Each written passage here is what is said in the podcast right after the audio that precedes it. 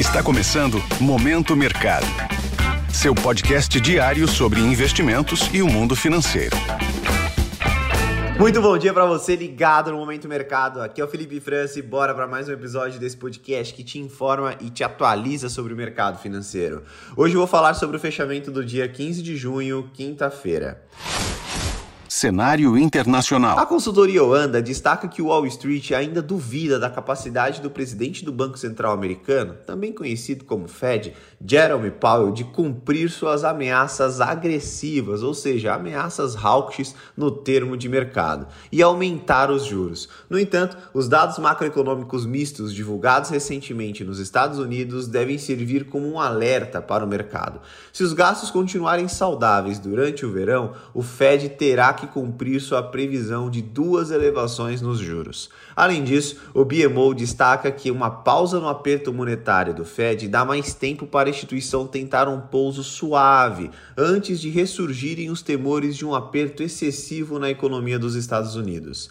Nas bolsas, prevaleceu o sentimento mais otimista, levando os índices acionários a fecharem em alta. Entre os destaques no setor bancário, houve um avanço generalizado, com destaque para as empresas como JP Morgan, Morgan Stanley, Bank of America, Citigroup e Goldman Sachs. No setor de tecnologia, a Microsoft liderou os ganhos, seguidas por Meta, Apple, Google e Amazon. As ADRs das empresas chinesas também registraram alta, impulsionadas por um corte de juros na China e planos de estímulos econômicos. Na renda fixa, os juros dos títulos americanos caíram devido à incerteza em relação ao Banco Central, favorecendo as posições aplicadas. No câmbio, o dólar enfraqueceu em relação a outras moedas, especialmente o euro, devido à decisão do Banco Central Europeu de elevar as taxas de juros e as expectativas de aumento para julho. Essa fraqueza do dólar, junto com o um apetite por risco e estímulos econômicos da China, contribuíram para a alta dos preços do petróleo.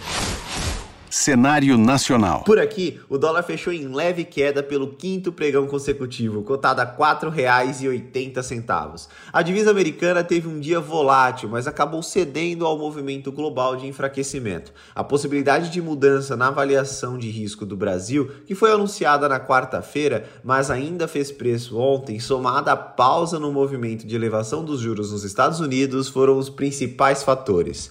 Nesse ambiente, as posições compradas ou expostas a variação cambial fecharam em queda.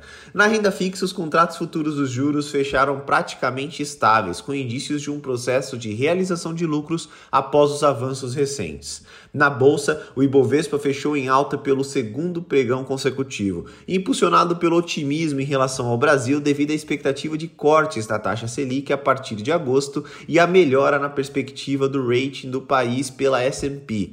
O índice atingiu um novo pico no ano, encerrando aos 119.221 pontos. Entre as empresas, as ações da Petrobras caíram devido à redução dos preços da gasolina, mas a queda foi compensada pelo desempenho positivo de outros setores, como imobiliário e consumo. O aumento dos preços do minério de ferro e a demanda chinesa também impulsionaram as ações do setor de materiais básicos. O fluxo estrangeiro para a bolsa brasileira também contribuiu para o ganho registrado no índice. Com isso, as posições compradas, que são aquelas que apostam na alta do índice, fecharam no campo positivo pontos de atenção. Na agenda do dia, destaque para a divulgação do Índice de Preços ao Consumidor, CPI na sigla em inglês, da zona do euro. No Brasil, atenção ao Índice de Atividade Econômica do Banco Central, IBCBR, que é uma prévia do crescimento econômico, o famoso PIB.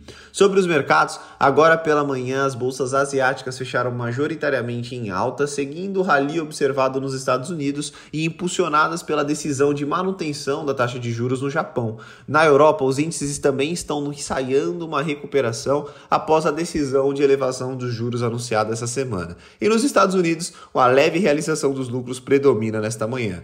Dessa forma, termino mais um episódio do Momento Mercado. Desejo a você um ótimo dia, bons negócios e até a próxima. Valeu! Esse foi o Momento Mercado com o Bradesco. Sua fonte diária de novidades sobre cenário e investimentos.